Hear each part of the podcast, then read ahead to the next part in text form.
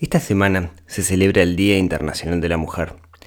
Quizás eh, parezca algo que no tiene mucha relación directa con nuestras finanzas, pero la realidad es que este problema de la brecha de género nos está haciendo a todos mucho más pobres.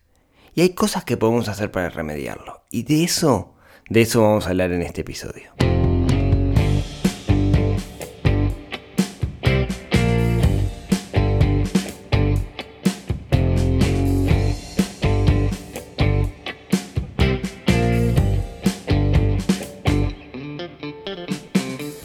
Hace un tiempo hice un episodio donde hablaba de por qué las mujeres no se meten en finanzas o al menos por qué no escuchan este, este podcast, ya que solamente un 20% de los que escuchan Neurona Financiera son, son mujeres. No me fue muy bien con ese episodio. Eh, me dije a mí mismo, voy a dejar este tema de lado, me parece que es un tema del cual no debo seguir hablando. Hasta el día de hoy hay gente que me está pegando por ese episodio, otros les gustó, Muchas mujeres me apoyaron, que eso estuvo bueno, pero me voy a meter de nuevo en un tema escabroso. Me voy a meter de nuevo en este lío que es hablar de la brecha de género. Así que muy bienvenidos todos a este episodio número 87 del podcast de Neurona Financiera. Mi nombre es Rodrigo Álvarez, soy el anfitrión de este programa en el cual Trabajo para que la gente deje de sufrir estrés por dinero, ¿sí? Para que aprendamos a dominar, como digo yo, el sutil arte del dinero y dejemos de sufrir. Realmente no vale la pena sufrir por dinero, pero para hacerlo, para hacerlo, tenemos que cambiar nuestra mentalidad y tenemos que entender cómo funciona este mundo, ¿sí?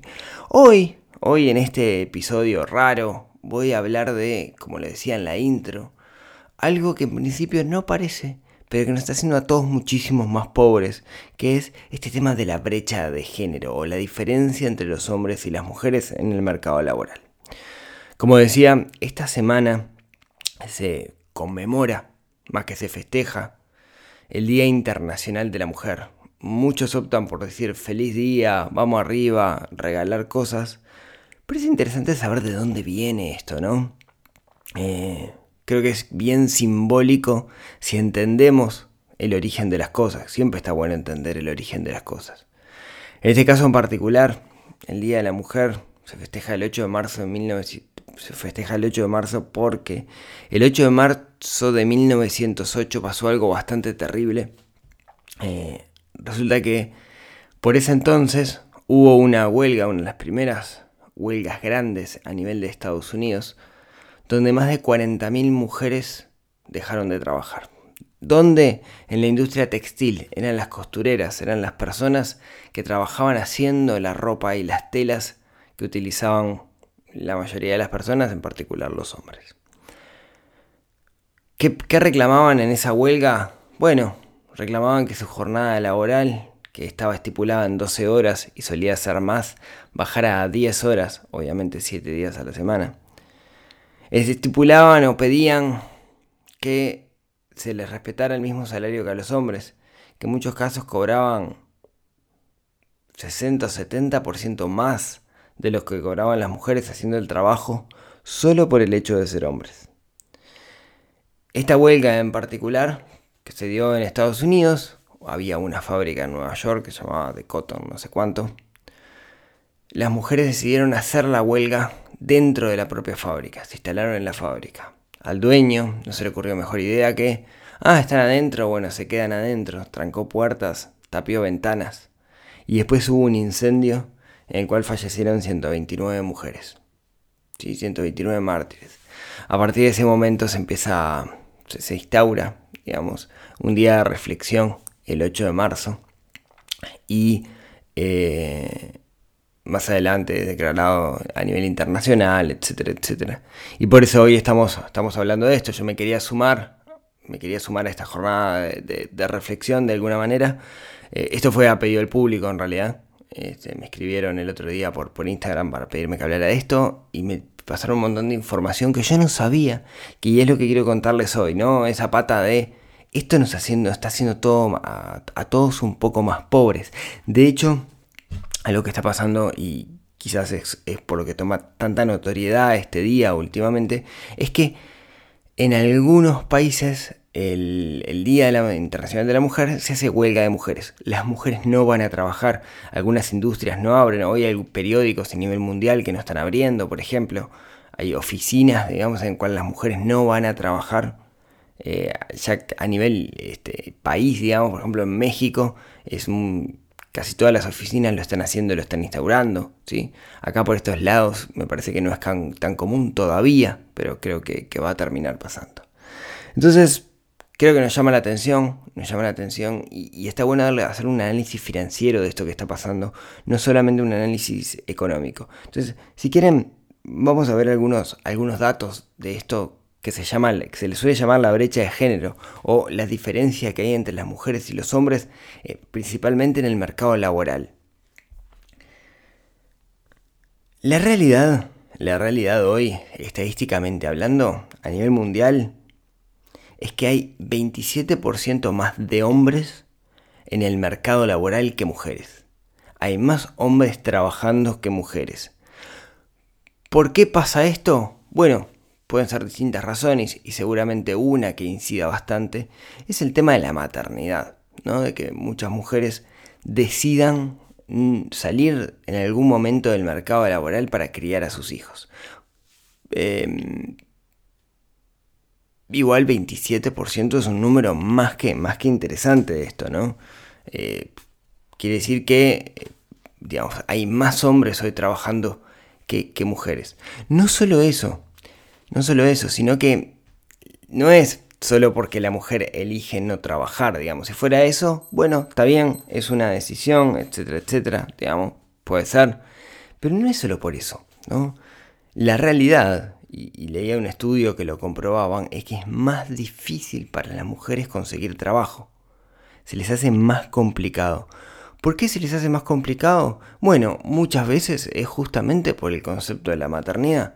Muchas veces no se les, no se les contrata a las mujeres porque se parte de la idea de que, bueno, en algún momento va a tener hijos van a cambiar sus prioridades, o en algún momento va a tener hijos y no va a poder trabajar tanto, o va a desaparecer durante X tiempo mientras esté la licencia maternal, o voy a tener que darle ciertos beneficios como que su hora de lactancia durante cierto tiempo, o la licencia maternal durante tantas semanas, o lo que sea. Y la realidad es que es más difícil para las mujeres conseguir trabajo. No solo eso, no, no solo eso, sino que también es mucho más difícil crecer dentro de las organizaciones. Que la mujer crezca y suba en una organización y que termine siendo gerenta o directora de la organización. ¿sí? Eh, hay un concepto que se le llama el techo de cristal, ¿sí? que me parece una metáfora excelente. Techo de cristal es un concepto que, viene de los 70, digamos, no es relativamente nuevo, de fines de los 70. Y básicamente es, esa, esa misma imagen, ¿no? Un techo transparente que no vemos, pero que no podemos pasar, que no podemos subir. Y eso es un techo de cristal, ¿no? Eso es un techo de cristal.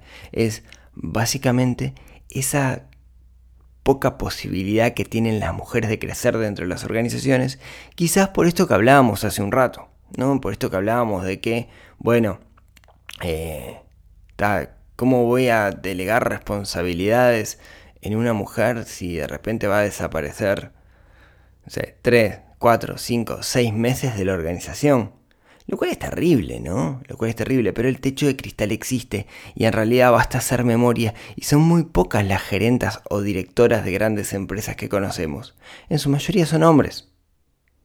Eh, ¿Hay mujeres? Sí, claro que las hay. Claro que las hay. En todos lados. Digamos, ¿no? Acá en, en Uruguay, por ejemplo, se me ocurre, no sé, una Verónica Raffo o Laura Raffo mismo. Eh, en México una Mónica Treviño, por ejemplo, directora de Softec. Em, en Argentina, a nivel de Mercado Libre también, Karen Brook. Eh, hay casos, sí, hay, hay casos, pero son los menos. La realidad es que la mayoría son hombres.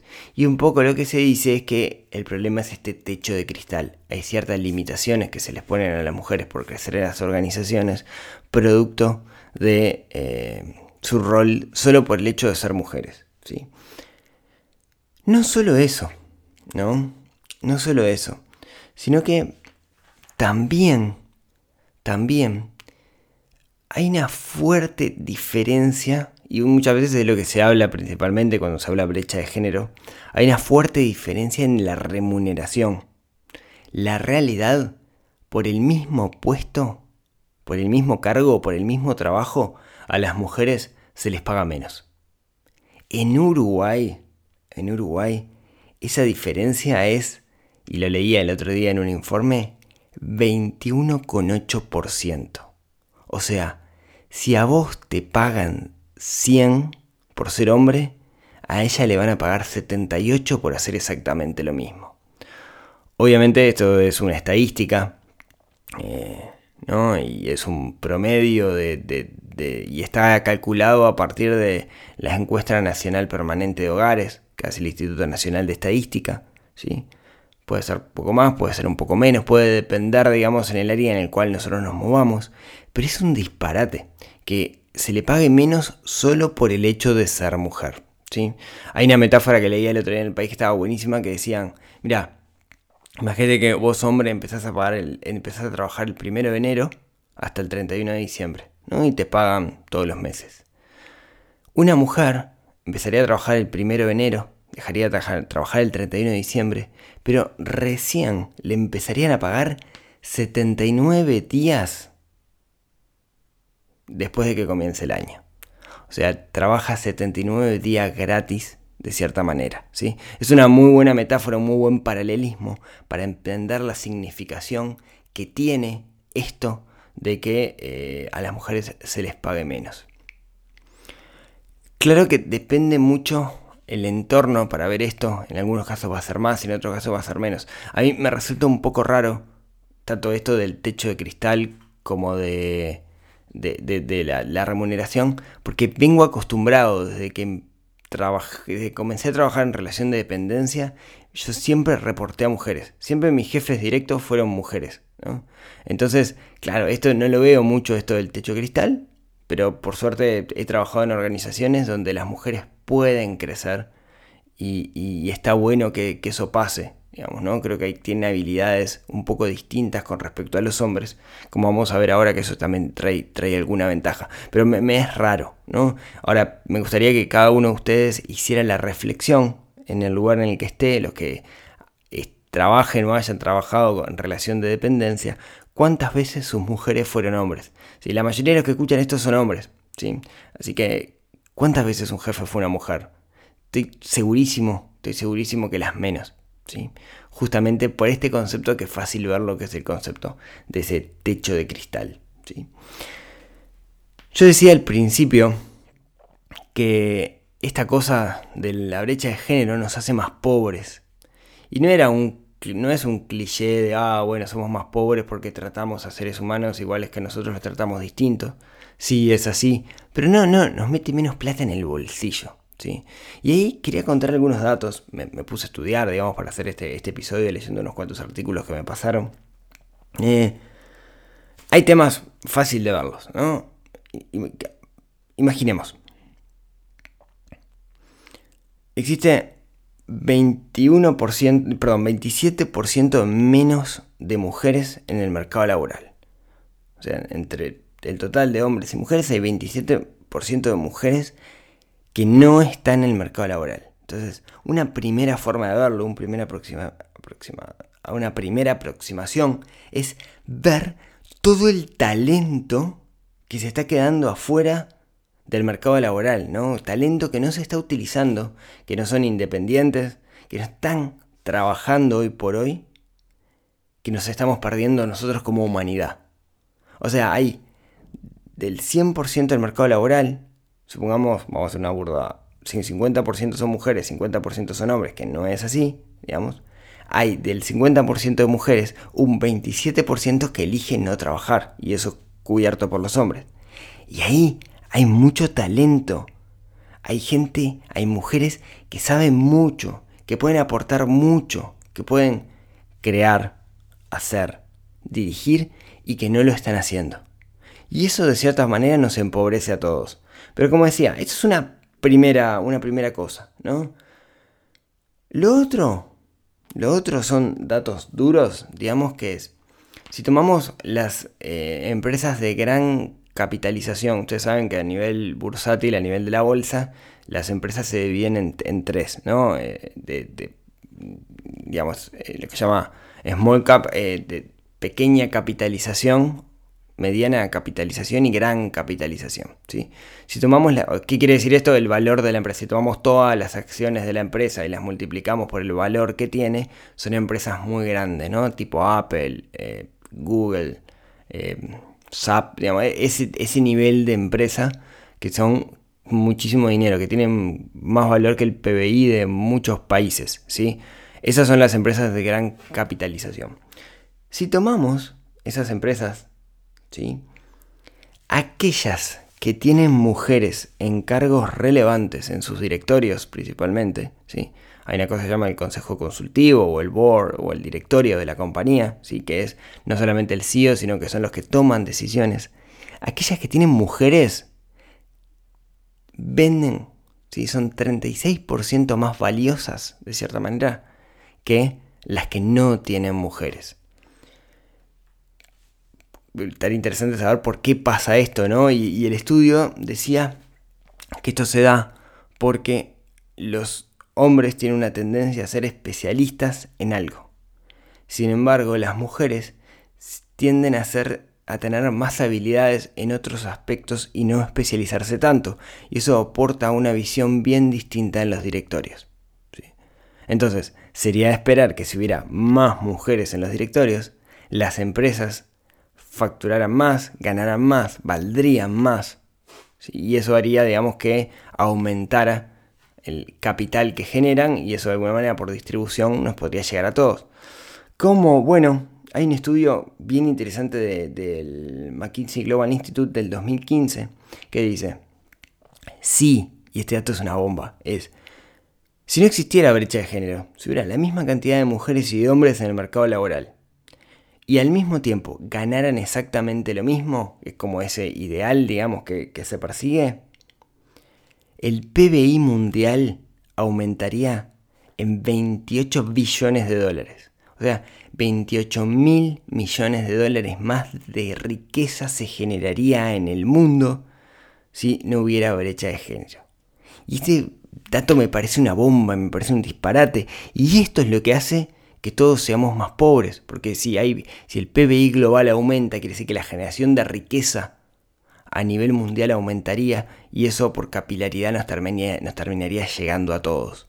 Entonces, entonces, esto de la brecha de género no solamente afecta a las mujeres, nos afecta a todos.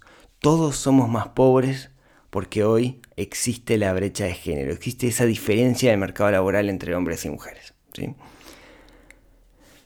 Dicho esto, no quiero que esto sea un panfleto en pro o en, pro de la igualdad o del... porque no quiero meter el tema de la igualdad porque se me puede armar un lío terrible, digamos, no de la igualdad, sino la no diferencias en el mercado laboral de las mujeres, ¿sí?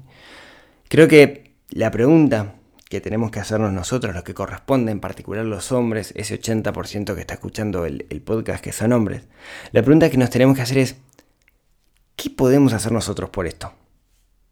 Nosotros hombres, ¿qué acciones podemos hacer para disminuir esto de la brecha de género? Está claro que si somos empresarios, podemos hacer cosas.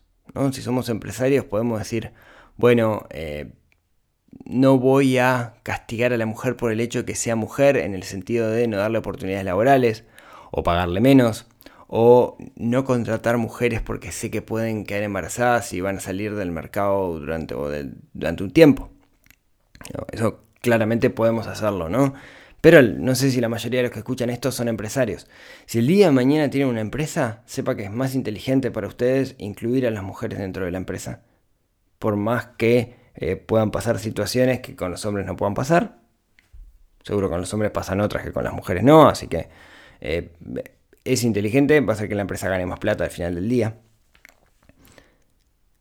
Pero si no tenemos empresa, si somos individuos, empleados, ¿qué podemos hacer? ¿Qué pequeñas acciones podemos hacer nosotros en nuestra casa, en el día a día, para que no exista la brecha de género? Y ahí hay algo que es no menor y es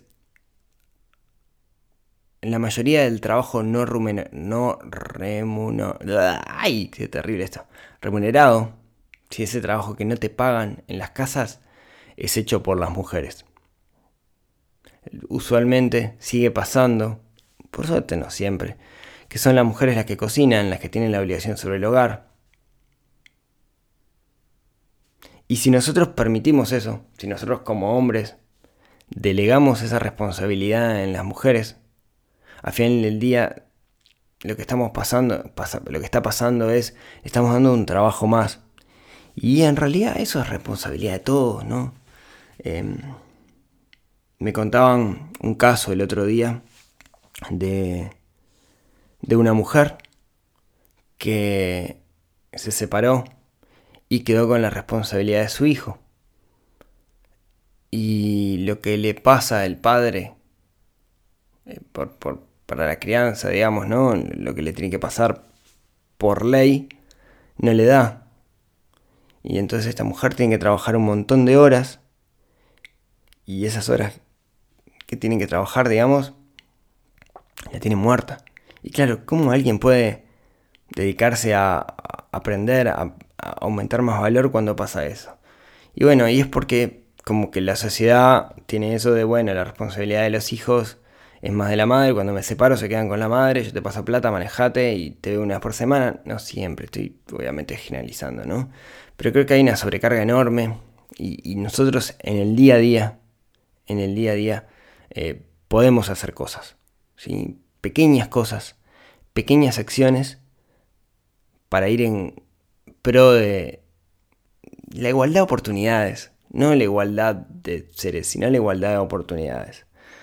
Y pensemos, si se quedan reflexionando, ustedes, 80% de los hombres que escuchan esto, se quedan reflexionando, si les toca hacer un resumen de este episodio es, la igualdad, la igualdad no, la, brecha de género, el, romper la brecha de género, que desaparezca la brecha de género, paga, nos va a hacer mejores a todos. La pregunta es desde nuestra posición, desde cada uno de nosotros donde estamos parados. ¿Qué podemos hacer para colaborar con eso? ¿Qué podemos hacer para eliminar la brecha de género? Quédenselo pensando, ¿sí? Episodio distinto, este, episodio reflexivo. Eh, y si tienen ganas, si no me si no los paspé con esto, nos vemos, nos hablamos, nos escuchamos el próximo miércoles. Ahora sí, vamos a hablar de algún tema más directamente relacionado con nuestro bolsillo, pero me parecía importante recalcar esto. Así que bueno, muchas gracias a todos. Eh, este tema es importante y es importante que lo pongamos en la mesa y que lo hablemos. Así que valía la pena hacer esto. Les mando un abrazo enorme y nos vemos, nos escuchamos el próximo miércoles en otro episodio que ayude a despertar esa neurona financiera que tenemos un poquito dormida adentro. Hasta el miércoles. Chau, chau.